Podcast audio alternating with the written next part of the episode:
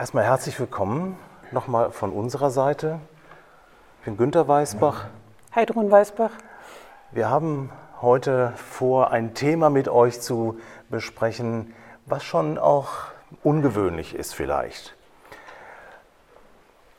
Ich möchte, bevor wir anfangen, aber einfach noch mal kurz beten und dass wir einfach so Jesus danken für die Gelegenheit, die wir haben werden, mit euch dieses Thema zu durchdenken weil wir, ich finde, es ist absolut wichtig, das zu tun. Ich würde gerade beten und dann starten wir.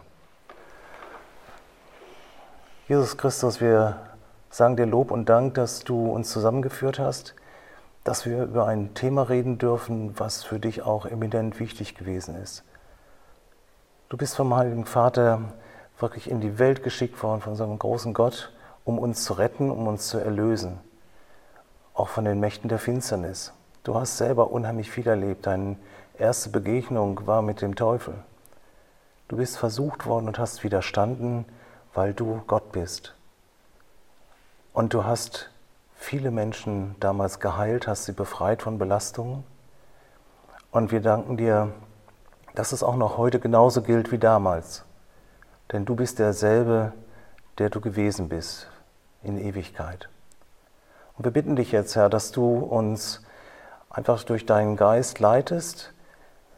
Das zu verstehen ist nicht einfach und wir können es nur, wenn du uns durch deinen Heiligen Geist wirklich führst, in dem, was wir reden, in dem, was wir hören oder was wir austauschen. Wir stellen uns unter deinen Schutz, Herr, dass du uns bewahrst mit deinem Frieden. Amen. Amen. Ja, ihr werdet wahrscheinlich überlegen, was sind das für Leute, wieso kommen die auf dieses Thema? Und dazu wollen wir euch einfach mal etwas kurz erzählen, wie sich das begab. Da fängt. Heidrun an. Ähm, bei mir fing das an in meinem Leben. Ich war gerade 16, als meine Eltern äh, sich um eine junge Frau gekümmert haben, die Jesus ihr Leben geben wollte und eigentlich dann nichts mehr weiter lief. Also sie konnte nicht beten, sie konnte nicht mehr reden, alles verwirrte sich und ähm, meine Eltern kannten sich eigentlich mit sowas nicht aus. Und zu der Zeit gab es eigentlich niemand, der sich äh, damit mit diesem Thema beschäftigt hat, so im Raum, ähm, wo meine Eltern wohnten. Und sie haben sich dann belesen und haben sich erkundigt irgendwo, ob da jemand wäre, der ihnen helfen könnte. Und ähm, wir waren alle noch nicht gläubig, wir, meine Geschwister und ich, ähm, haben das eher mit so ein bisschen Skepsis betrachtet, was da jetzt laufen sollte. Und das fand bei uns zu Hause statt. Und wir haben alle drei gemerkt, ähm, was da abging. Also wir haben wirklich leibhaftig gemerkt, dass es Satan wirklich gibt. Das hatte ich vorher noch so ein bisschen im Zweifel, obwohl meine Eltern gläubig waren. Und das hat mich eigentlich dazu gebracht, Jesus zu sagen, ich möchte dich kennenlernen, dann gibt es dich auch. Dann weiß ich das auf jeden Fall. Dadurch bin ich Christ geworden.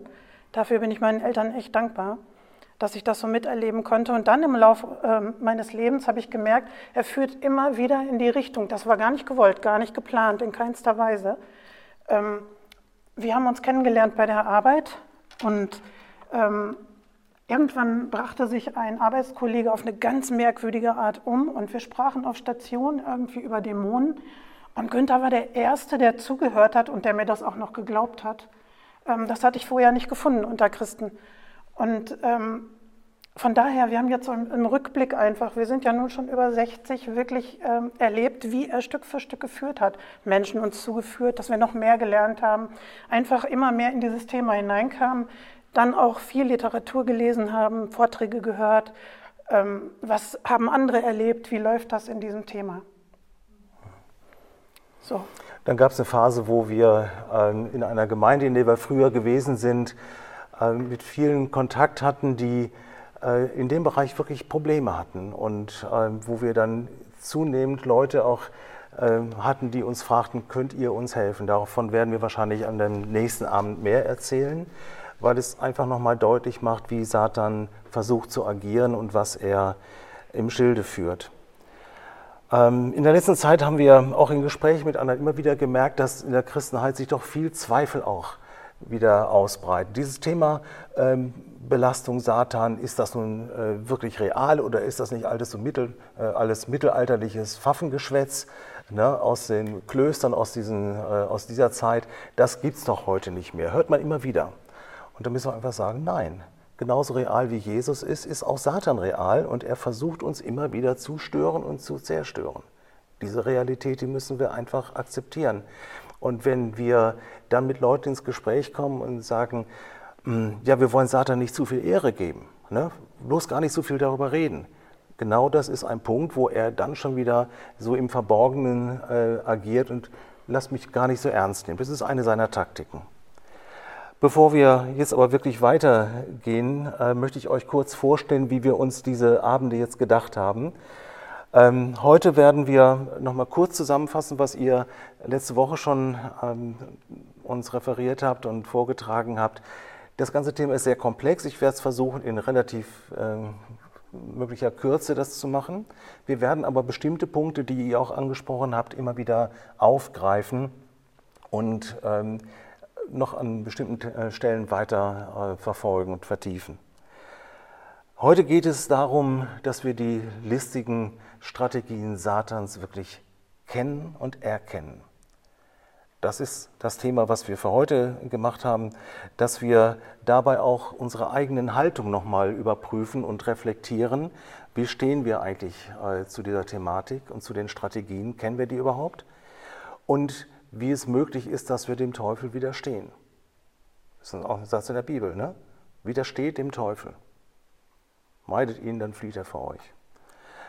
Am nächsten Montag werden wir dann nochmal über Themen sprechen, die mögliche Gründe auch dafür sind, dass Satan immer wieder versucht, ähm, sich Anrechte auf das Leben von Christen zu sichern, da zu zerstören. Zu, äh. Wir haben letztes Mal, das hattet ihr nochmal gesagt, äh, gesagt, was Paulus in Römer schreibt, ne? ich bin gewiss, dass mich nichts und niemand aus der Hand Jesu reißen kann. Keine. Weder Fürstentümer noch Gewalten. Das ist richtig. No? Ähm, es ist richtig, dass kein Christ vollkommen besessen sein kann. Da hatten wir im Nachgang nochmal so drüber diskutiert oder uns ausgetauscht. Ne? Wie, äh, wo finden wir da Bibelstellen? Hm? Was? Darf ich mich hinsetzen? Achso, klar. Okay so aufgrund der Zeit werden wir es einfach so machen, dass äh, wir uns ab und zu hier wechseln, aufwechseln äh, oder den Platz wechseln. Ähm, dass wir ähm, darüber gesprochen haben, wie äußert sich das? Kann Satan wirklich Menschen noch binden oder gefesselt halten? Wo wir aus, unserer, äh, aus der biblischen Sicht, aber auch aus unserer Erfahrung sagen, ja, das ist möglich. Und wir werden versuchen, das so anzubahnen, dass ihr das auch nachvollziehen könnt, aber nicht nur, was kann passieren, oder welche Techniken gibt es jetzt heute? Ähm, viele driften auch gerne so in esoterische Punkte rein und dann auch, ähm, ne, was hilft, ist gut. Ne? Wenn, es allen hilft, dann kann es mir ja auch helfen. Da gibt es einige Punkte, die wir doch sehr kritisch uns angucken müssen. Ähm, wir werden über Symptome sprechen, wo man dämonische Belastungen jetzt dann erkennen kann, mögliche. Und wir werden vor allen Dingen das nächste Mal auch darüber sprechen, wie wir denn durch die, den Auftrag und die Autorität Jesu gegen diese Mächte angehen können und äh, dafür beten können. Das werden wir ganz ähm, euch einfach auch einen Leitfragen, äh, Leitfragen geben, ähm, mit dem wir so auch in diesen Gebeten äh, wirklich arbeiten. Klar ist, um das auch von vornherein nochmal zu sagen, nicht alles, was im menschlichen Leben, auch im christlichen Leben vorkommt, ist dämonisch, äh, dämonischer Ursache. Da haben wir viel Eigenanteile. Ne? Wir werden das auch nochmal ansprechen, so unsere äh, menschliche, fleischliche Lebensweise, die bringt uns schon in manche Stolperfallen rein. Ne? Und Leute, die sagen, ihr seht hinter jedem Busch einen Dämon, äh, da muss ich sagen, nee Leute, äh, das ist das Letzte, ne? wenn wir merken, da ist irgendwas, was anders sich nicht regelt, dann würden wir das nicht ausschließen und dafür beten, dass Jesus uns durch seinen Heiligen Geist wirklich leitet und uns da auch Antworten gibt. Aber das wird mehr der Themenbereich für nächste Woche sein. Ähm, eine kurze Zusammenfassung von dem, was ihr gesagt habt. Ihr habt gesagt, dass der Ausgangspunkt ist, dass Jesus von Gott als Mensch auf die Erde kam und äh, uns gerettet hat von den Mächten der Finsternis. Ihr habt dann erzählt, dass Jesus auf seiner ähm, Zeit in der Erde ähm, Kranke geheilt hat und Dämonen ausgetrieben hat. Völlig normal. Und nicht nach einer bestimmten Methode, sondern das, was gerade dran war. Und hat gesagt, damit müsst ihr äh, leben. Satan ist besiegt, wir sind erlöst von der Macht des Bösen, versiegelt mit dem Heiligen Geist. Das war auch eine eurer Punkte, die ihr gesagt habt. Und dass es keine Verdammnis gibt. Nichts und niemand kann uns trennen von der Liebe Gottes. Das ist ganz wichtig, auch in diesem Zusammenhang immer wieder zu betonen. Ihr habt dann anhand verschiedener Bibelstellen nochmal das Wesen Satans beschrieben, dass er ein von Gott geschaffenes Engelwesen war, was durch Hochmut und Stolz dann auf die Erde gestürzt wurde. Jesaja 14 ist da eine äh, Stelle, vielleicht lese ich sie nachher auch nochmal vor. Und ähm, ihr habt ausgeführt, dass Satan auch einen, äh, eine Kohorte oder ein Heer von Engeln mitgenommen hat in sein Regiment ne, dass diese ähm, Engel, die dann Dämonen genannt werden, auch bestimmte Aufträge haben von Satan, uns eben entsprechend zu Fall zu bringen. Es geht hier, das ist meine Auffassung, es geht hier immer wieder um diejenigen, die sich eigentlich entweder die Gott suchen, das will Satan verhindern, oder die Gott gefunden haben, der will er versuchen, den immer ein Bein zu stellen, verführen. Wir kommen gleich auf diese einzelnen Strategien. Ihr habt dann erläutert, was Dämonen sind, wie, das, ähm, wie Satan auch in der Bibel genannt wird, Mörder von Anfang an, äh, Lügner, Verkläger, der Ankläger, ähm, eine Vielzahl von Begriffen. Äh, die lassen sich gut in der Bibel nachschlagen. Habe aber auch gedacht, ich äh, würde es einfach auch nochmal sonst mit aufschreiben, dazu gleich später. Und ihr habt davon äh, gesprochen, was die Machenschaften der Mächte der Finsternis sind, wie sie wirken, dass sie quälen, dass sie im oder am Körper wirken und dann äh, für Symptome sorgen, die sehr stark auffallen durch Belastungen und Lasten. Ihr habt dann den Zusammenhang von eigenem sündhaften Verhalten äh, als dem Türöffner für äh, dämonische Belastung gesprochen. Das fand ich ein sehr gutes Bild. Da ging es um den persönlichen Müll. Ne? Ihr habt das Beispiel Küchenmüll oder Garagenmüll, was auch immer. Müll wird eigentlich entsorgt und kommt auf die Deponie über ne, Stadtwerke und so weiter. Äh, die Frage ist, was ist mit unserem eigenen Müll, mit dem gedanklichen Müll? Und wenn wir da mal ehrlich sind und hingucken, da ist schon, kommt eine Menge so zusammen. Und wie gehen wir mit diesem Müll um? Ich werde auch darauf oder Heidrun nochmal Bezug nehmen. Wenn wir diese Dinge vor Gott nicht klären, sind das eben Einfallstore, wo Satan wirksam werden kann und auch uns Christen stören oder empfindlich treffen können. Und das war ähm, einer der Kernaussagen, die er zu Beginn, aber auch zum Schluss nochmal gesagt hat. Jesus hat seinen Jüngern damals Auftrag und Autorität gegeben, auch Dämonen auszutreiben. Ihr erinnert euch an den Missionsbefehl, in Markus steht das, glaube ich, sehr gut, Markus 16 müsste das sein, ne, wo er gesagt hat, und folgende Zeichen werden äh, denen folgen. Ne? Und dann sind genau diese Sachen, auf Kranke werden sie Hände, äh, die Hände auflegen und es wird besser und sie werden Dämonen auftreiben und so weiter. Könnt ihr nachlesen in äh, Matthäus, äh, Markus 16. Ich würde jetzt dazu übergehen, um auf die listigen Strategien des Teufels und unsere Verteidigungs Verteidigungsmöglichkeiten zu sprechen kommen. Ich habe äh, noch eine Bemerkung vorher. Wir haben überlegt, ob wir da irgendwelche PowerPoint-Präsentationen machen, habe gesagt, das ist viel Klein-Fissel, äh, Fissel-Informationen, äh, viele Bibelstellen, die wir genannt haben, die wir wahrscheinlich aus Zeitgründen auch heute nicht alle nennen können. Aber wer Interesse hat, dem würden wir unser Skript, was wir heute Abend vorstellen, äh, gerne zur Verfügung stellen. Ähm, ich habe eine Liste nachher, könnt ihr euch, wenn ihr mögt, ähm, dann eintragen, dass ich euch das per E-Mail schicke und oder in Anhang, das hm, kannst du besser, da habe ich ja keinen Plan. Ne? Aber das wären so Möglichkeiten. So, jetzt geht es um die listigen Strategien des Teufels. Zur Erinnerung nochmal, als Jesus auf die Welt kam, ähm, zwölf Jahren im Tempel war, dann irgendwie weiter, äh, weiter wuchs, an äh, körperlicher und geistlicher äh, Stärke zunahm, dann wurde er getauft.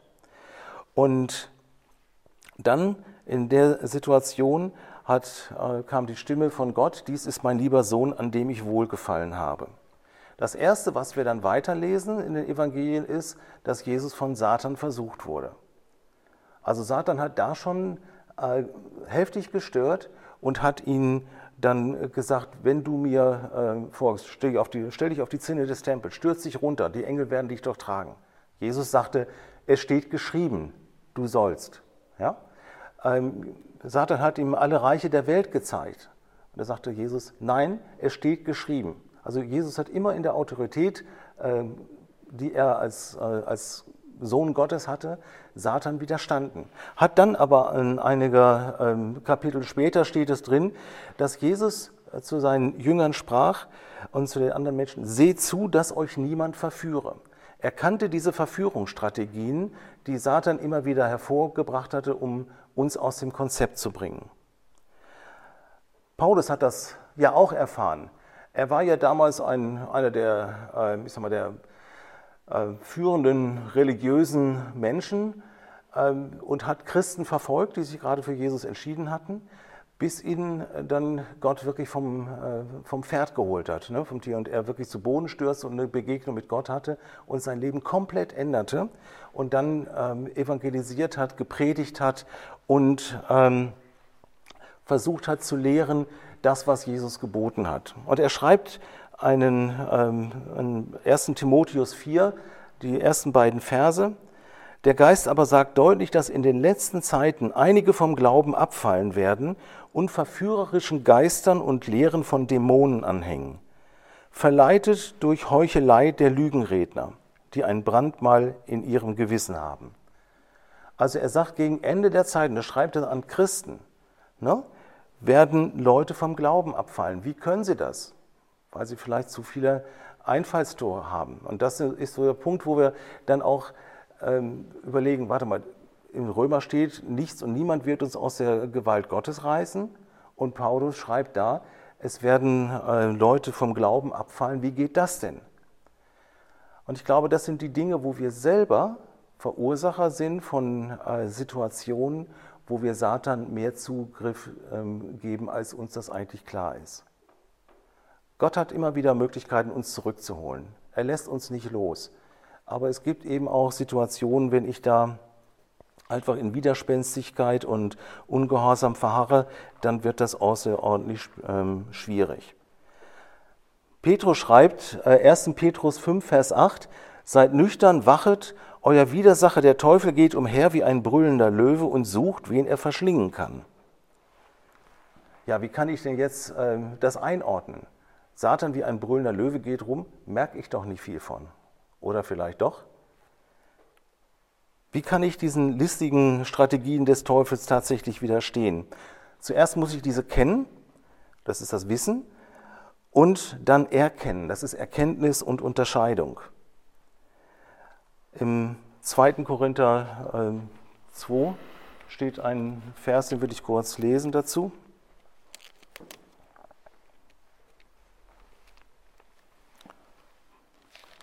2. Korinther 2. Ich kriege gleich wieder lauter.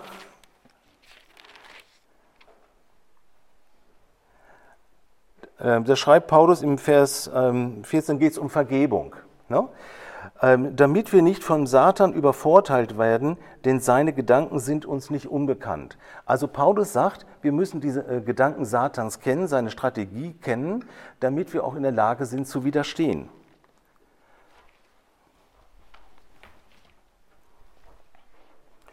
Im Folgenden stellen wir jetzt vier Strategien vor, die hauptsächlich äh, vom Teufel angewandt werden, um uns aus der Bahn zu werfen, um letztendlich unsere Beziehung zu Jesus und zu Gott zu zerstören. Satan kennt Gott in seiner Dreieinigkeit. Er kennt sein Wort. Hat er Jesus ja immer vorgehalten. Ne?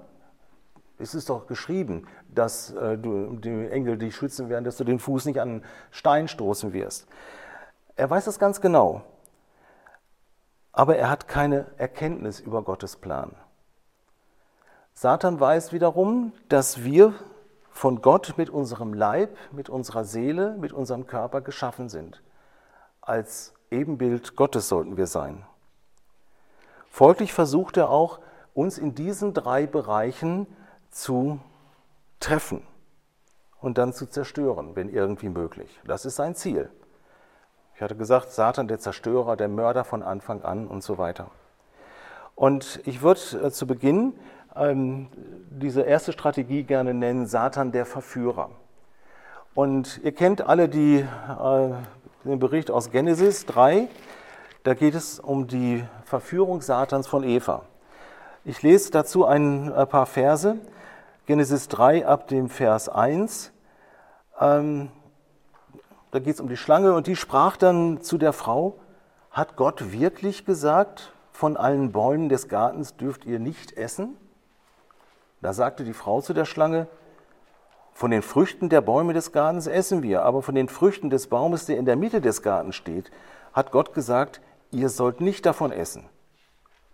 Und dann ergänzt sie, was Gott nicht gesagt hat, und sollt sie nicht berühren, damit ihr nicht sterbt. Also allein der Kontakt ne, würde schon zum Tod führen. Gott hat was ganz anderes gesagt. An dem Tag, wo ihr das esst, werdet ihr sterben.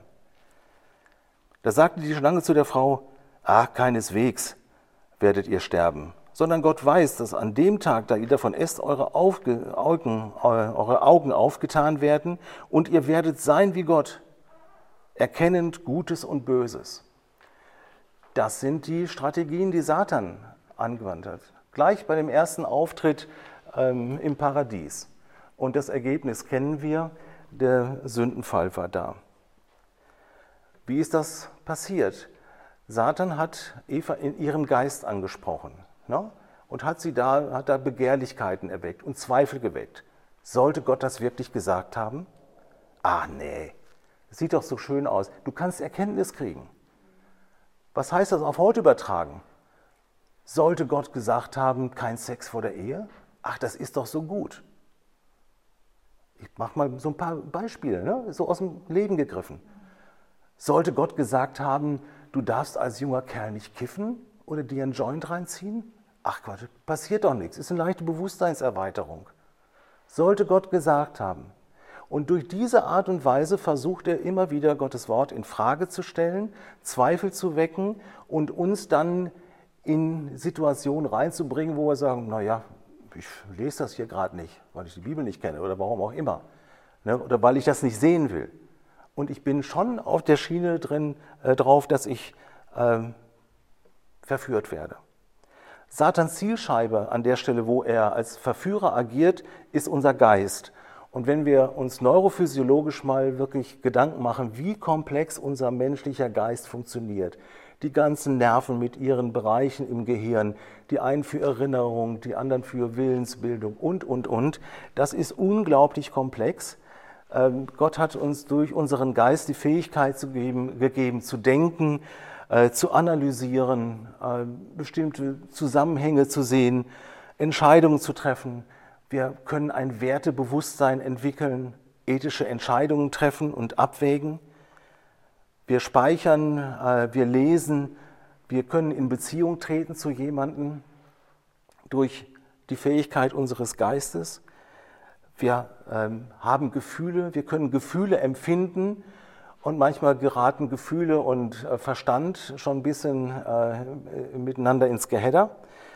Aber vor allen Dingen können wir zu Gott Beziehung aufnehmen und zu ihm als unserem Schöpfer in Beziehung treten. Wir können glauben, wir können die Ewigkeitsperspektive verstehen oder ansatzweise begreifen, die Gott uns verheißen hat und so weiter. Wir sprechen vom wachen Geist, wir sprechen vom schlummernden Geist. Unser Geist hat enorme Gestaltungskraft und bestimmt unser Verhalten, Denken, unser Fühlen und Wollen, unsere Beziehung zur Umwelt und zu anderen Menschen. Aber unser Geist ist auch ziemlich manipulierbar. Geht einmal nur auf die Werbebranche, ne? was gerade in ist. Ne? Das machen mit einmal alle. Wir leben in einer absoluten Freiheit hier in unserem Land, aber das Diktat der Mode, das ist unglaublich. Ne? Wenn du dich genauso ansiehst, das ist einfach cool und du kriegst ja manchmal auch nichts anderes zu kaufen. Also unser Geist wird allein schon darüber äh, stimuliert oder durch die Medien, in denen bestimmte Botschaften immer wieder und immer wieder gebetsmühlenartig gesendet werden, ähm, kommen wir da wirklich ab.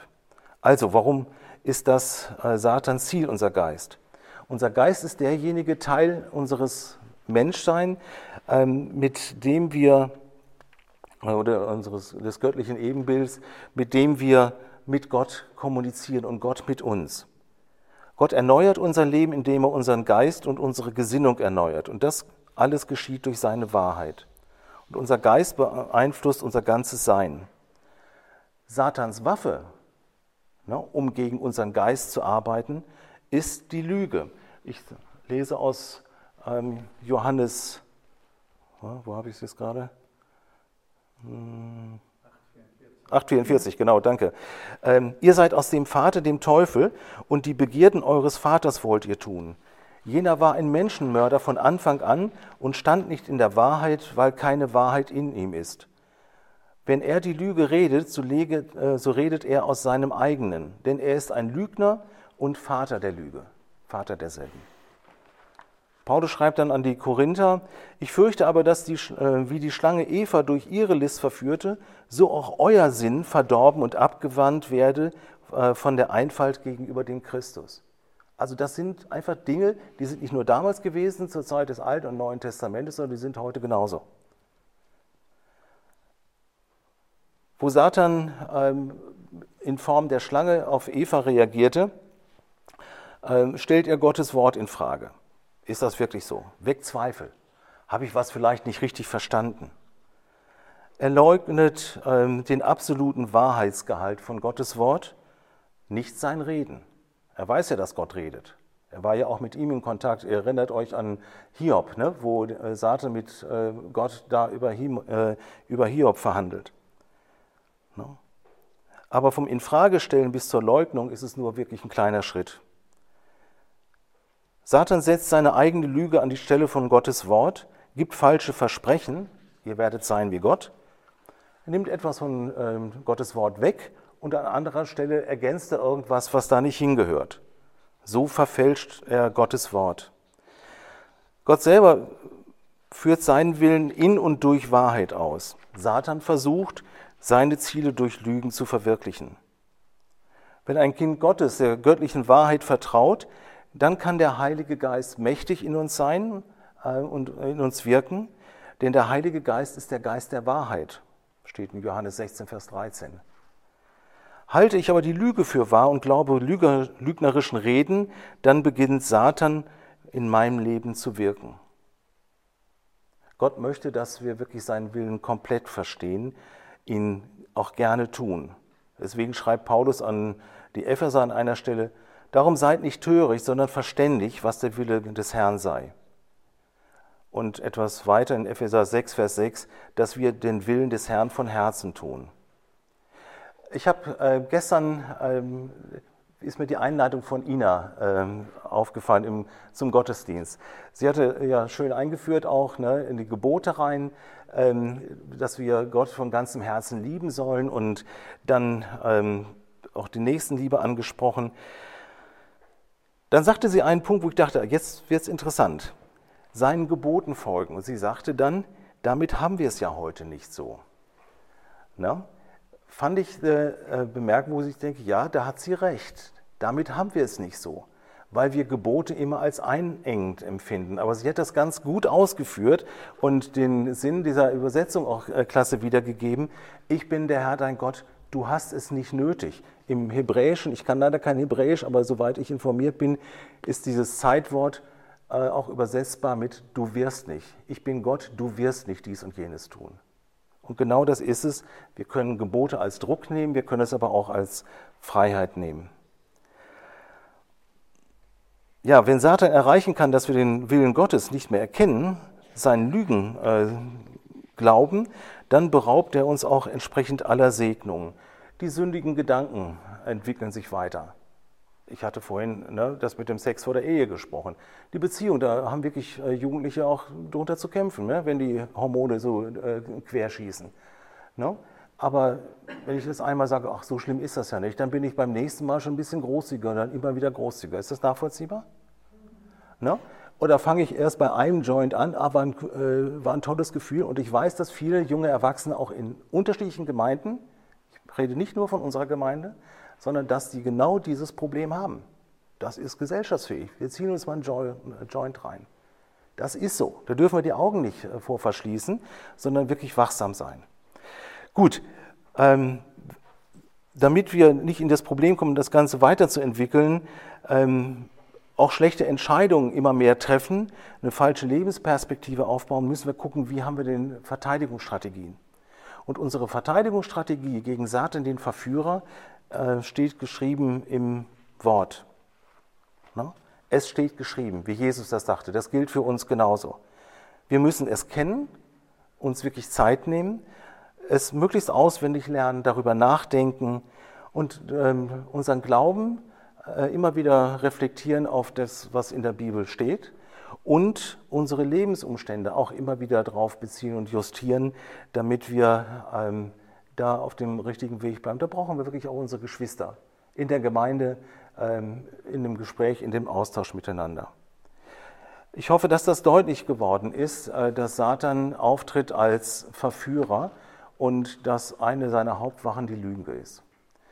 Der zweite Punkt der Strategien macht Heidrun.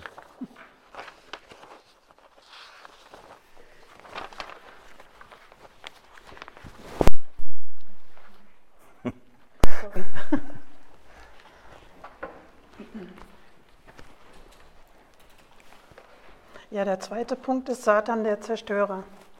Ähm, er greift unseren Körper an. Also wenn er unseren Geist nicht erreicht und wir haben das gut bestanden, dann versucht er einfach, unseren Körper anzugreifen. Und wir haben gerade so ein paar Jahre hinter uns, wo wir da einiges mit erlebt haben. Einmal mit unserer Jüngsten, die noch bei uns zu Hause wohnt, ähm, die wirklich schon seit Jahren einiges hinter sich hat mit Krankheiten, wo keiner weiß, was das war, wo sie selber schon fast verzweifelt ist, weil sie nicht mehr wusste, wie ihr Leben eigentlich weitergehen soll, weil sie nichts mehr konnte. Sie konnte fast nichts mehr vertragen, nichts essen ähm, und keiner fand, was das war. Wir haben vermutet, das ist eine Borreliose, ähm, aber es war schon viel zu spät, um die festzustellen zu der Zeit. Ähm, und wie Gott eingegriffen hat, haben wir erlebt, das ist einfach faszinierend. Und dann hatten wir die letzten Jahre, dass sie sich am pfeiferschen Drüsenfieber ähm, stark angesteckt hat, es ganz intensiv hatte, ganz schwer daran erkrankt ist und ich mich wohl auch noch mit angesteckt haben muss. Ähm, deshalb war ich lange nicht in der Gemeinde sichtbar, weil ich große Versammlungen meiden musste einfach weil die Körperabwehr so runterfährt durch diese Krankheit. Ähm, ich hätte es nicht für möglich gehalten, dass ich das überhaupt hätte haben können, weil gesagt wird, bis 30, wir haben das gelernt in der Ausbildung, bis 30 steckt man sich da an. Aber ich muss zu diesen 2 Prozent, die sich nicht angesteckt haben, gehört haben. Ähm, und dann findet es aber leider keinen Arzt. Also mich sprach meine Zahnärztin darauf an und sagte, wissen Sie was, ich glaube, Sie haben sich bei Ihrer Tochter angesteckt. Und da im Rückblick ist mir erst klar geworden, ja, das stimmt. Es war immer ein Auf und Ab und es ging mir nicht gut und irgendwie wusste ich nicht, was es ist. Ähm, aber wir haben gemerkt, wie Gott trägt in der Zeit, also wie er da war mit seiner Ruhe, mit seinem Frieden. Wir haben jetzt erlebt, wie er Türen öffnet, wo keine waren, dass Amra eine Ausbildungsstelle bekommt, wo sie eigentlich mit solch einer großen Lücke in ihrem Lebenslauf ja gar keine Chance hatte. Wo wird man dann noch genommen? aber wie Gott eine Tür geöffnet hat und ähm, jetzt ist sie in der Ausbildung als Physiotherapeutin und wir freuen uns einfach nur. Also, und Gott hat diese Zeit genutzt, einfach, ähm, Satan hat sein Ziel nicht erreicht, uns fertig zu machen, sondern eigentlich noch stärker gemacht, weil wir sein, sein Tragen, sein, ähm, sein Dasein, diesen Frieden, den wir dann auch hatten, wir sind bei der ersten Krankheit mit Amrei ständig im Krankenhaus gewesen, unser ganzer Lebensrhythmus war durcheinander, aber immer war er da und er hat getragen. Das war unglaublich. Und das ist die Frage, warum macht Satan das? Warum greift er uns so an? Warum möchte er das haben?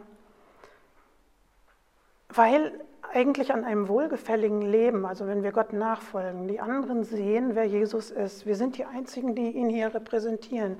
Kein anderer kann, kann eigentlich sehen an irgendetwas, es sei denn, er liest in der Bibel oder er hört oder träumt, was ich heute gehört habe, dass viele, die im Islam stecken, durch Träume einfach auch erreicht werden.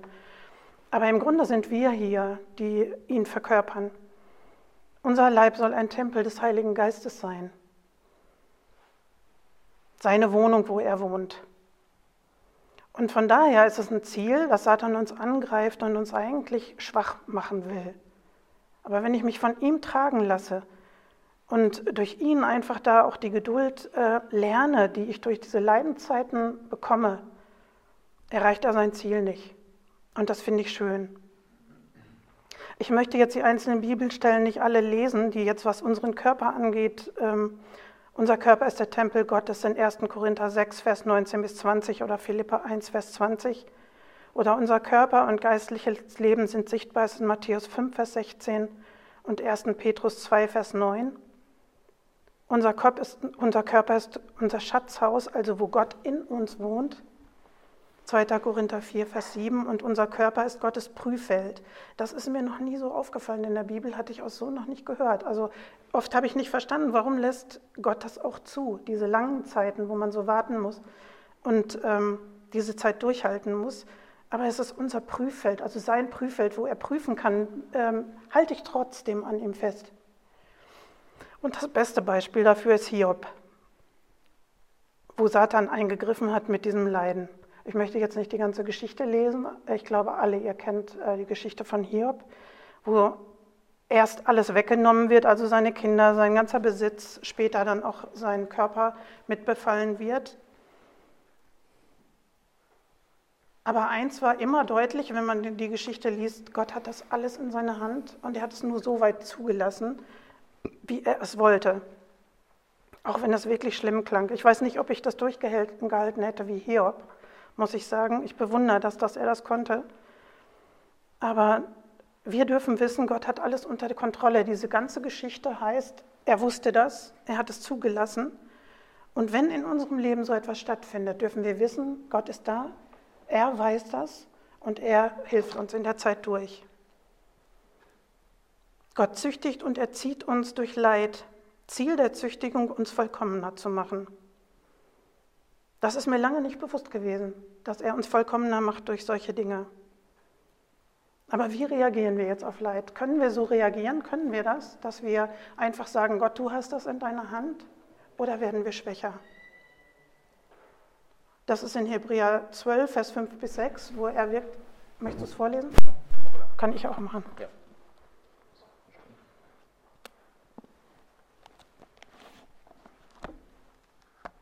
Wo er sagt, mein Sohn, schätze nicht gering des Herrn Züchtigung und ermatte nicht, wenn du von ihm gestraft wirst. Denn wen der, wen der Herr liebt, den züchtigt er. Er schlägt aber jeden Sohn, den er aufnimmt. Also sollte für uns eigentlich sowas gar nicht so unnormal sein. Ich habe nur gemerkt, ich habe immer gedacht, es läuft alles gut, wenn man gläubig ist. Und das ist die Frage, wie wir jetzt reagieren. Können wir das? Können wir geduldig ausharren, wie es in der Bibel steht, oder werden wir ungeduldig? Möchten wir das nicht haben? Satan weiß, dass er uns als Werkzeuge dann unbrauchbar macht, wenn wir anfangen zu meutern dagegen, also wenn wir murren. Also wenn ich an Israel denke, wir murren über Sachen, wir wollen das nicht haben, wir wehren uns dagegen. Ähm, das ist der falscheste Weg, den wir einschlagen können. Was noch weiter an Hiob klar ist, Hiob hat nicht gesündigt, dass er diese Sachen äh, erlebt hat, weil wir heute ganz schnell auch damit sind. Also ich komme aus einer Familie, wo mir dann gesagt wurde, wenn wir solche Leidenszeiten haben, dann musst du suchen, wo deine Sünde ist. Und ich habe gemerkt, das ist nicht immer der Fall, sondern Sünde ist nicht immer die Ursache für Krankheiten oder für diese Leiden, die in unser Leben kommen, sondern wirklich auch die Absicht, dass wir uns verändern, dass Gott mit uns sprechen kann, dass er uns auf einen Punkt aufmerksam macht. Leid fördert immer die Geduld. Das ähm, habe ich bei mir im Leben gemerkt, bei anderen beobachtet, wenn wir mit vielen Menschen Kontakt, weil wir als Seelsorger arbeiten, ähm, dass dieses Leid oft richtig gute Früchte produziert hat, die ohne das Leid gar nicht zustande gekommen wären. Und ich erinnere mich an einen Spruch von Corrie ten Boom, ich weiß nicht, wer die kennt. Leidenszeiten sind Offenbarungszeiten, also dass die uns noch was ganz Neues offenbaren werden. Glaube und Geduld gehen in diesen Zeiten wirklich zusammen. Ungeduld führt immer zu Fehlern. Also wenn ich ungeduldig werde, wenn ich versuche, meine, ich muss Gott jetzt unterstützen, damit er mich da rausholt, irgendwelche Wege gehen, die vielleicht nicht ganz so geistlich sind. Äh, als Beispiel ist zum Beispiel Abraham, der eigentlich warten sollte, bis sein Sohn ähm, bis er seinen Sohn bekommt und er greift dann da ein und ähm, bekommt einen anderen Sohn mit der Magd. Und das bringt nur Theater in seine Familie. Oder Saul, der warten sollte auf Samuel und Samuel sollte für ihn opfern und Saul opfert einfach schon vorher, er hatte keine Geduld. Jedes dieses, dieser Verhaltensweisen bringt Nachteile in das Leben derjenigen, in die ganze Familie eigentlich. Und Satans Absicht ist, er will, dass wir uns gegen Gottes Willen auflehnen. Also damit wir, dass wir nicht Ja sagen. Ich dachte vorhin, als du das sagtest, dass wir danken lernen für die Situation, in der wir sind. Und das ist nicht einfach. Also gerade wenn es so richtig daneben geht, wenn man nicht weiß, ähm, wie das weitergeht, wie der Weg läuft. Ich denke, manche wissen das, wie schwer das sein kann. Dann zu danken und zu sagen, aber ich weiß, du bist allmächtig, du hast das alles im Griff. Satan will, dass wir wirklich uns auflehnen, dass wir für uns selbst leben, dass wir Wege suchen, da selber rauszukommen und nicht auf Gott zu vertrauen. Aber wenn wir auf Gott vertrauen und dadurch die Geduld lernen, wird unser Leben wirklich eine Sprache sprechen, die andere sehen können. Und in schwierigen Umständen sollten wir viel Zeit mit der Bibel und im Gebet verbringen, einfach um zu prüfen, drei Punkte, was könnte es sein? Es kann Sünde sein, die mich da reingebracht hat in diese Krankheit? Ist es Gottes Züchtigung oder ist es Satans Wirken? Ich denke, dass der Heilige Geist einem das zeigt. Also wir haben viel Erfahrung damit gemacht und, und ähm, erlebt auch im Leben von anderen Menschen, dass er ganz deutlich zeigt, welches der Grund ist und wie wir dafür beten dürfen. Jakobus 5, Vers 11 sagt, siehe, wir preisen glückselig die, die ausgeharrt haben. Von dem Ausharren Hiobs habt ihr gehört, und das Ende des Herrn habt ihr gesehen, dass der Herr voll innigen Mitgefühls und barmherzig ist. Ich möchte einfach Mut machen, dass wir diese Zeiten wirklich durchhalten. Und aus Jesaja 28 noch etwas Mut machen, dass für solche Zeiten, wo man denkt, man kommt nicht vorwärts, man kann anderen nicht helfen, man ist aus dem Verkehr gezogen, Jesaja 28, Vers 16, wer glaubt, wird nicht ängstlich eilen. Ich weiß, das ist in Gottes Hand. Er weiß auch, wofür das gut ist. Wie können wir uns jetzt gegen alle Gedanken irgendwie verteidigen? Das ist die Berufung auf die Gnade. In Hebräer 10, Vers 29 wird der Geist der Gnade erwähnt. Hebräer 4, Vers 16, Thron der Gnade. Apostelgeschichte 20, Vers 32, Wort der Gnade. Gnade kann uns nur geschenkt werden. Da können wir nichts für tun, da können wir auch gar nichts dran machen. Das Einzige, was wir wirklich tun sollten, ist uns dem Willen Gottes unterwerfen.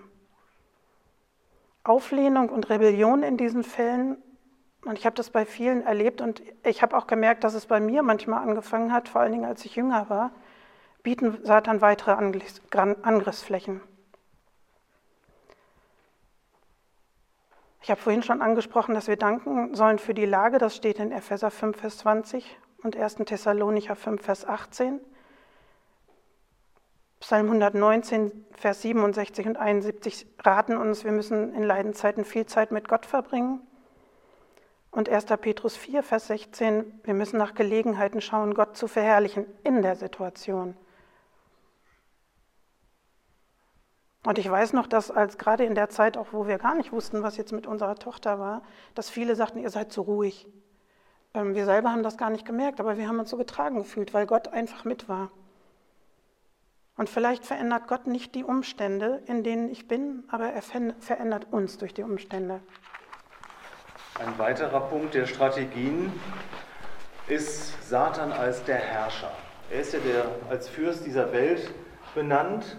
Er möchte herrschen. Zu Beginn ein kurzes Beispiel aus dem Alten Testament, äh, König David. Spontan gefragt, was war seine größte Sünde? Bathseba. Bathseba. Noch jemand? Andere Idee? Ihr kennt die Geschichte von äh, David und Bathseba. Ähm, das ist in der Tat so. Er hat diese schöne Frau da gesehen, ne, von, dem, äh, von seinem Hauptmann, und hat den erstmal weit an die Front geschickt und sagt, die Gelegenheit greife ich, da kommt er in und jetzt äh, sacke ich die Frau ein. Ne? Jetzt schlafe ich mit ihr und äh, beginnt dieses Verhältnis, zerstört das Leben äh, von, dem, äh, von seinem Hauptmann da. Letztendlich kommen vier Leute ums Leben. Ne? Absalom äh, steht, äh, müsst ihr nachgucken, ich habe diese äh, Sache jetzt nicht rausgesucht. Vier Leute starben, weil David sich zum Ehebruch hat hinreißen lassen. Aber das war nicht seine größte Sünde. Oder seine folgenschwerste. Die folgenschwerste war, dass er, 1. Äh, Chronik 21 berichtet davon, dass er eine Volkszählung begeht. Ne? Gott hat ihm nicht einen Auftrag gegeben, sein Volk zu zählen. Er war wirklich im, äh, ja, auf dem Gipfel seiner Macht quasi und da hat ihm Satan jetzt ne, gesagt, komm hier, jetzt zähl mal, wie viel hast du eigentlich, wie viel Volk? Ne? Einer hat ihn noch ausbremsen wollen, sagt, nee, das ist jetzt nicht dran, lass das lieber. Er hat trotzdem gezählt. Menschen mussten sterben, weil er eben da diesen Fehler begangen hatte und das Volk gezählt hatte. Das ist furchtbar daneben gegangen. Könnt ihr nachlesen in 1. Chronik 21, äh, da gibt es einige Verse dazu. 70.000 Leute. Also ist jetzt hier das Ziel, was David versucht anzuvisieren, unser Wille. Ich hatte vorhin eingangs gesagt, was unser Geist eigentlich alles zu leisten in der Lage ist. Ähm, wir können auch einen Willen, wir haben einen Willen, wir können unseren Willen deutlich machen, wir können äh, Ziele formulieren, was auch immer. Und das ist jetzt wirklich ähm, die nächste Strategie Satans, hier auf diesen Willen zu schießen. Hätte David gesagt, naja, ich will jetzt doch auf Gott komplett vertrauen, ich lasse das lieber, das ist nicht mein Auftrag, wäre nichts passiert, aber er hat das gemacht, warum Gott auch immer das zulässt, das weiß ich nicht. 70.000 Leute umkommen zu lassen, ist natürlich schon auch eine Ansage. Na? Aber es war zurückzuführen auf dieses falsche Verhalten. Ähm, unser Wille ist wichtig, um Charakter zu bilden, Entscheidungen zu treffen. Aber Satan will versuchen, unseren Willen zu beeinflussen und möglichst auch zu beherrschen. In diesem Fall hat er äh, David, äh, äh, doch David gleich direkt in so einen Blitzkrieg verwickelt und hat gesagt, komm, mach das gerade und du siehst, wie viel Einfluss du hast. Und David hat aus, ähm, ja, aus Stolz letztendlich reagiert. Ähm, weder Davids Geist noch sein Körper war angegriffen worden, sondern sein Wille. Und darüber hat ihn Satan gekriegt und letztendlich ließ er sich auf dem Bodensatz seines Stolzes zur Rebellion gegen Gott provozieren. Die Entscheidung zur Volkszählung fällt er unter Vorsatz. Gibt es also einen Bericht aus unserer Rechtsprechung. Die Bedeutung des Willens im Leben eines Christen darf wirklich nicht unterschätzt werden. Das kennt jeder von sich. Ne? Ich kenne das von mir. Ich weiß, wusste immer viel, was ich nicht wollte, aber das, was Gottes Wille war, habe ich auch nicht ähm, konsequent umgesetzt. Und da habe ich durchaus vieles auch an Problemen in unsere Familie reingebracht, weil ich eben meinen eigenen Willen hatte der nicht übereinstimmte mit Gottes Willen. Und jeder, der da mag sich da auch äh, gerne prüfen, äh, wie das so aussieht. Ähm, wenn ich vom Willen spreche, äh, geht es jetzt nicht um das reine Wissen. Ne? Ich kann intellektuelles Glaubensleben führen, ich kann viel über Glauben argumentieren und diskutieren, aber es verändert sich nicht mein Leben. Die Situation, die du vorhin angesprochen hast, mit diesem Selbstmord, ne? Eines äh, ähm, Mitschülers, ähm, dem, ich, ähm, wir hatten zusammen äh, nebeneinander gewohnt in einem Wohnheim. Wir haben diskutiert über Gott und die Welt. Er war sehr in der transzendentalen Meditation verhaftet, hat sich als Pastorensohn äh, dieser östlichen Meditationstechniken geöffnet und wollte wie so ein Yogi dann irgendwann über dem Boden schweben. Und ich habe dann versucht, aus meinem kirchlichen Verständnis heraus dagegen zu halten. Ich war zu dem Zeitpunkt noch kein Christ, ne, kein überzeugter Christ. Deswegen hatte ich auch wenig da entgegenzusetzen. Ich habe argumentiert auf der Wissensebene, aber es hat sich nichts verändert. Es waren letztendlich dann auch Vernünfteleien. Und rein emotionales Glaubensleben ist auch wiederum schwierig. Wenn ich nur von meinen Gefühlen abhängig mache, ob ich nun Gott nahe bin oder nicht, dann ist das auch leider ein bisschen schade. Gott möchte, dass unser gesamter Mensch ihm geweiht ist und wir sollen Gott lieben mit einem wachen und einsichtsvollen Geist, mit unserem Intellekt, mit einem brennenden Herzen symbolisiert die Emotionen und mit einem gehorsamen Willen, was die Kraft deutlich macht. Und unser inneres Wesen, unsere Grundhaltung sollte so äh, vom Geist durchdrungen sein. Stehe ich irgendwo drauf? Ja, unser innerstes äh, Wesen, unsere Grundhaltung sollte somit vom Geist Gottes durchdringen sein am Leben anderer Menschen Anteil nehmen und voller Liebe sein. Joe, das, was du in der Predigt gesagt hast äh, gestern. Ne? Wir sollen unseren Nächsten lieben, aber sehe ich das tatsächlich? Ne? So hattest du eine Frage gestellt. Ist das wirklich sichtbar und woran erkenne ich das? Ist es nur ein Lippenbekenntnis oder ähm, spielt das unsere Haltung auch wieder? Der Heilige Geist will unsere Gedankenwelt durch das Wort Gottes prägen, unser Herz mit heiligen Empfindungen inspirieren und unseren Willen stärken. Und Gott möchte, dass wir mit ihm reden, egal wie unsere Stimmung ist, dass wir ihm gehorsam folgen, egal was wir fühlen. Und genau das möchte Satan verhindern. Er will die Kontrolle übernehmen und ähm, zeigt dadurch, dass er sein, Rebell, sein, rebellisches Wesen wirklich offenbart. Ich hatte vorhin schon Jesaja 14 äh, zitiert. Das war die Stelle, wo er ähm, dann auf die Erde gestürzt wurde, weil er rebellisch gegen Gott war. Und er möchte auch, dass wir gegen Gott rebellieren. Er ist der Fürst dieser Welt und wir Christen sind für ihn letztendlich Störfaktoren, ne? Fremdlinge in seinem Territorium. Den Nichtchristen, da kümmert er sich gar nicht so drum, die hat er sowieso. Aber wir sind Störfaktoren und von der Seite will Satan das nicht akzeptieren und will erreichen, dass wir ihm gehorchen, dass er uns letztendlich knechten kann. Und Satans Waffe ist hier der Stolz. Es war Stolz, der Davids Handeln bestimmte. Sein Ego war durch Satans listige Strategie total aufgebläht und er ließ sein Volk zählen. Stolz verherrlicht immer den Menschen und raubt Gott letztendlich die Ehre, die ihm allein zukommt. Ich hatte vorhin schon die Versuchung Jesu ähm, angesprochen. Dies alles, alle Reiche der Welt will ich dir geben, wenn du mich anbetest. Wir müssen gucken, was heißt das für uns heute? Wie sieht es heute bei uns aus in unserer Christenheit, in unserer Gemeinde oder äh, mit uns ganz persönlich? Worauf bin ich stolz? Eigentlich soll ich nicht stolz sein. Ich darf mich freuen, aber wenn ich stolz bin, dann kriegt das eine andere Dynamik. Dann sind das äh, Punkte, wo Satan mit seinen Strategien wieder nachhakt. Bin ich stolz auf das, was ich besitze? Habsucht ist Götzendienst. Ne? Darf ich mir was darauf einbilden? Es ist eine Gnade, was ich besitzen kann.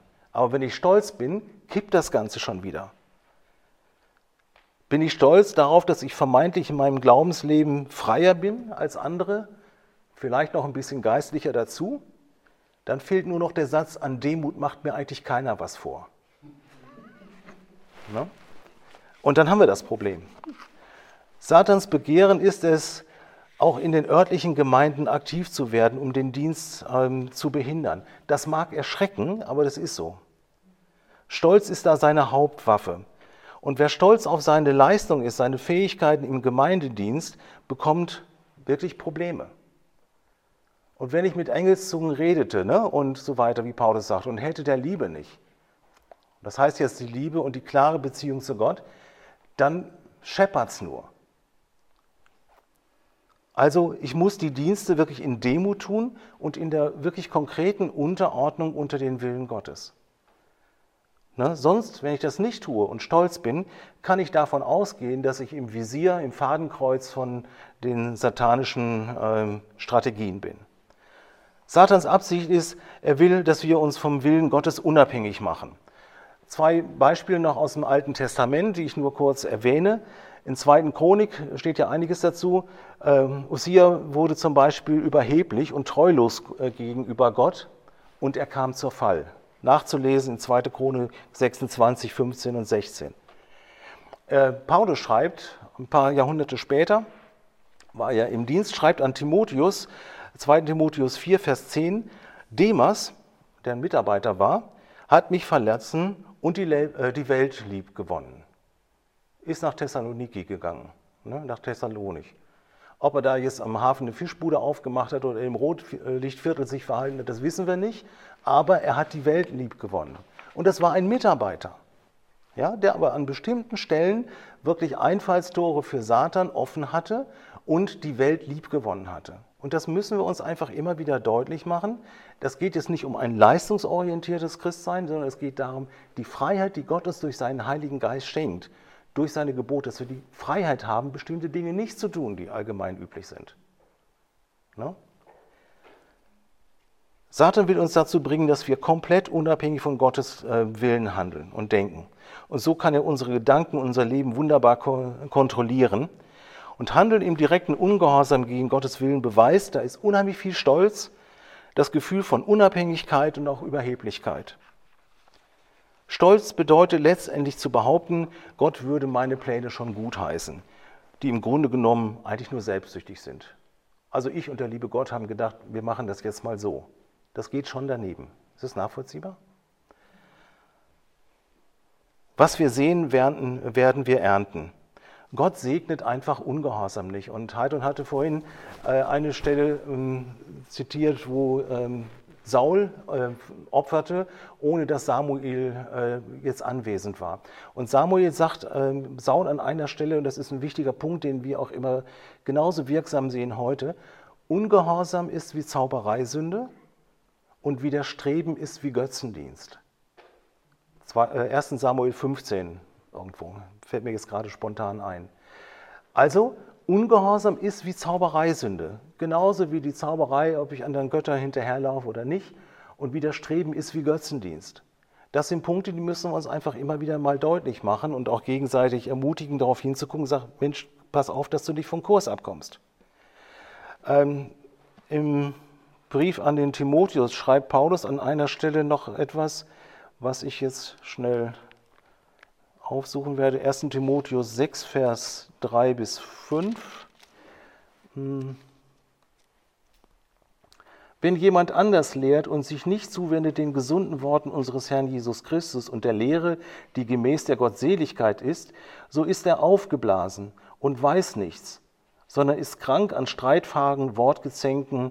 Aus ihnen entstehen Neid, Streit, Lästerung, böse Verdächtigungen, äh, ständige Zänkereien, von Menschen, die in der Gesinnung verdorben und, in der Wahrheit, und der Wahrheit beraubt sind und meinen, die Gottseligkeit sei ein Mittel zum Gewinn.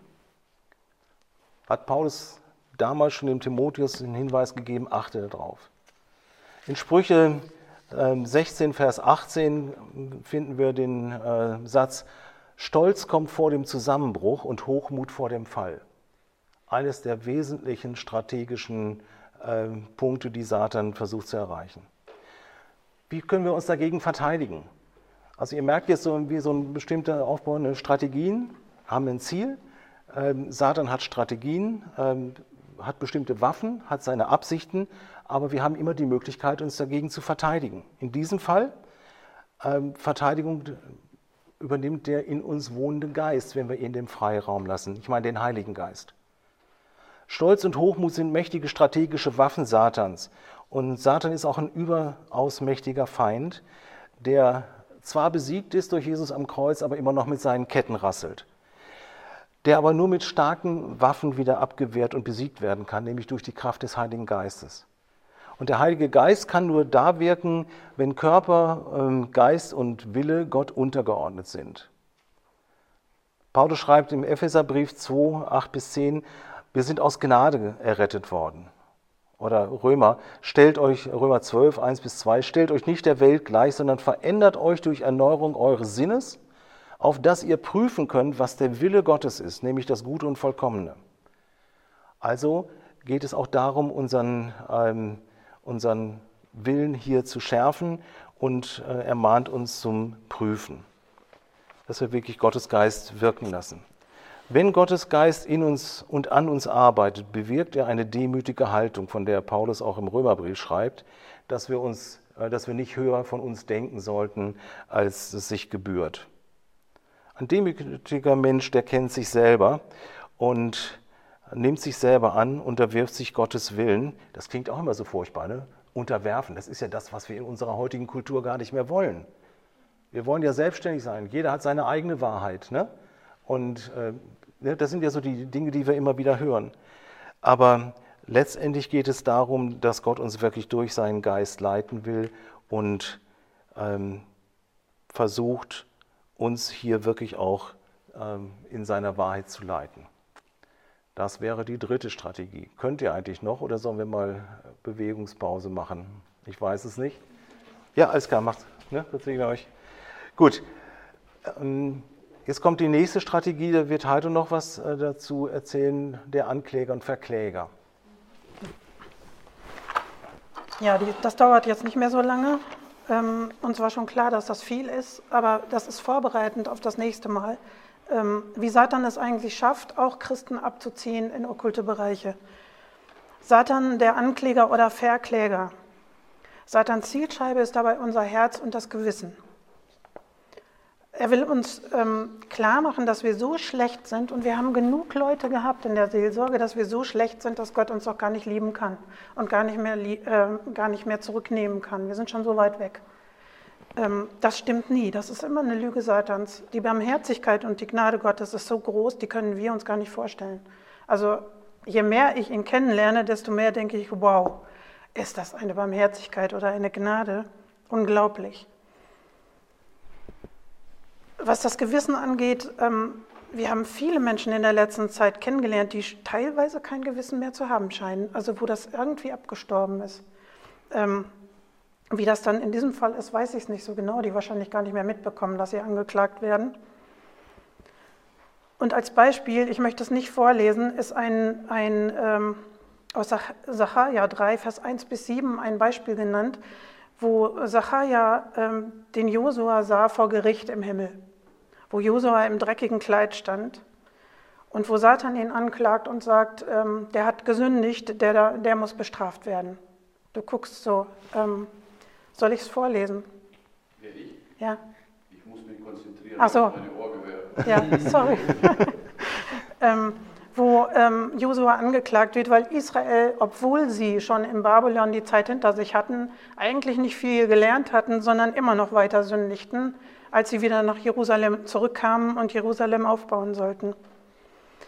Ähm, er klagt an, aber Gott nicht. Jesus tritt für uns ein und das finde ich schön, dass er, egal wie weit wir weg sind, egal was wir gemacht, gemacht haben, und das haben wir so viel erlebt, viele bestimmt auch von euch, dass Leute frei werden von Sachen, die so weit weg von Jesus schon waren, gar nichts mehr gesehen haben von ihm aber er uns liebt und weiter ähm, wieder zurückkommen lässt und reinigt von allem, was wir getan haben.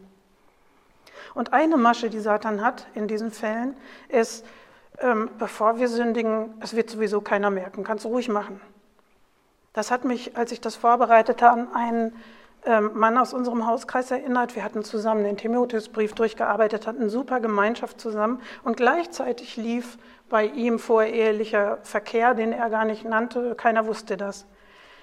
Er musste dann seine Freundin, wo er eine Woche vorher noch gesagt hatte, wir ähm, trennen uns, heiraten, weil sie schon im fünften Monat schwanger war. Und sie hatten das nicht gemerkt. Also ein, ein gläubiger junger Mann, der mit uns zusammen in der Bibel las und im Hauskreis war. Und das hat mich ziemlich geschockt damals, weil ich dachte, krass. Und er hat eigentlich in seinem Leben, weil er, weil er nicht um Vergebung gebeten hat für die Sachen, ist er nicht wieder, äh, hat nicht wieder dahin gefunden. Das hat mich ziemlich lange verfolgt, weil ich das richtig schwer fand. Keiner von uns hat das gemerkt. Und wenn wir gesündigt haben, dann sagt Satan, da kommst du nie wieder von los. Es sind beides eigentlich Lügen. Man merkt schon, wenn Leute sündigen, man spürt auch, dass das Leben nicht mehr so ist, dass der, das Geistliche nicht mehr so läuft, dass die Freude weg ist, und Satans Waffe ist da in diesem die Anklage. Und das Schlimme ist, er, er, lügt sonst immer, aber dies können Wahrheiten sein, die er da in dem Fall sagt, ja, dass er aufzeigt, wo wir falsch gelegen haben. Vieles ist ja nicht zu sehen, vieles läuft auch nur in Gedanken ab. Die positive Reaktion von uns wäre, dass wir Schuld und Scham empfinden und dann Buße tun einfach dafür, wenn das wirklich stimmt, was er uns sagt. Wenn das nicht stimmt, sollten wir nicht darauf eingehen. Gott möchte uns eigentlich immer zurückholen, wenn, wenn er uns was deutlich macht, zu ihm zurück, dass wir, dass wir umkehren und um Vergebung bitten. Satan möchte, dass wir uns schlecht fühlen und möchte aber nicht, dass wir zur Buße kommen. Wer Hilf und Hoffnungslosigkeit in sich spürt, kann sich sicher sein, dass Satan ihn verklagt. Also wenn so ein grundnegatives Gefühl entsteht. Satans Absicht ist dahinter, er will, dass wir uns von Gott verurteilt fühlen. Das steht in 2. Korinther 2, 7 bis 8 und 11.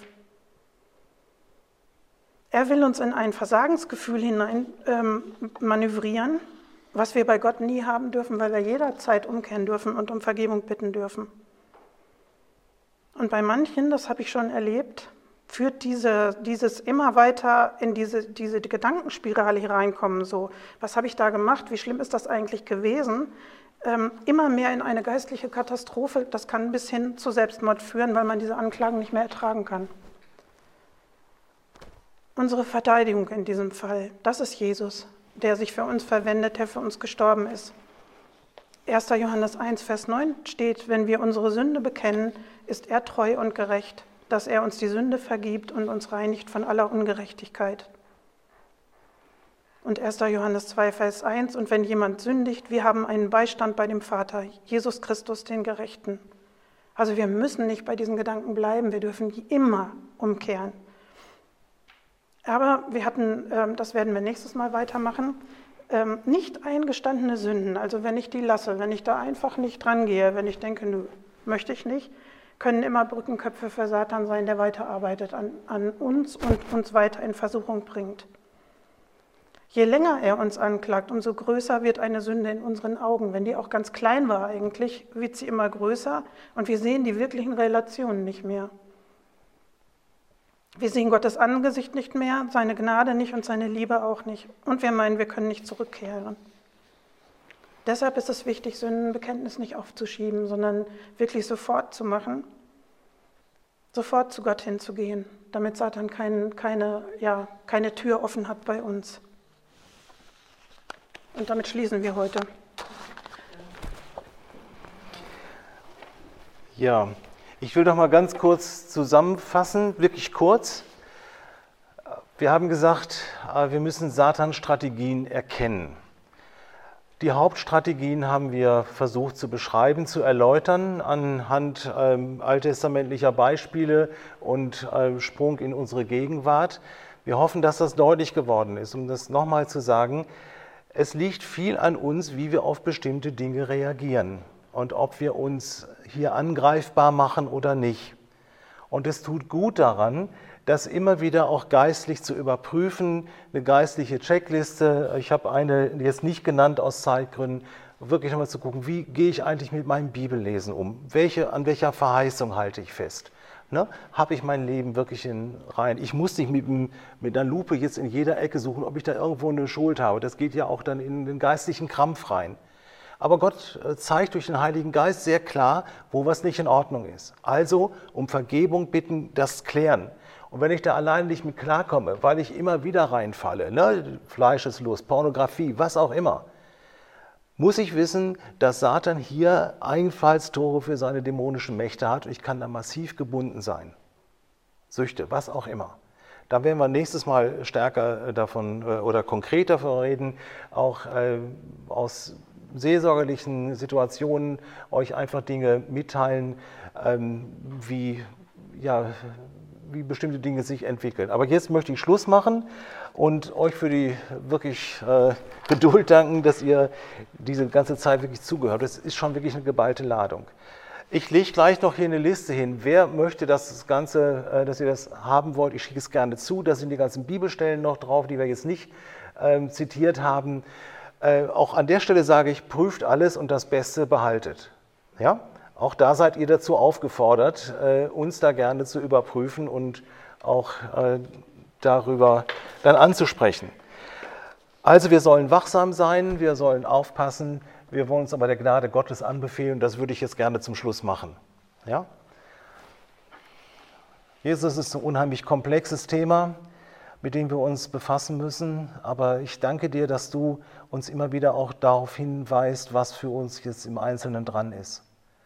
Herr, wir wollen uns wirklich rüsten mit deiner Kraft, mit deiner Autorität. Wir wollen in deinem Willen leben und auf deine Weisung achten, was anzusprechen ist und wie wir uns verhalten sollen im Alltag.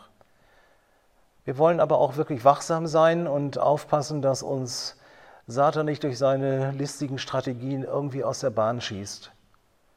Wir bitten dich, dass du uns durch deinen Heiligen Geist immer wieder an Dinge erinnerst, die vor dir noch nicht klar sind, die nicht bereinigt sind, die ähm, ja, wo Angriffspunkte sind.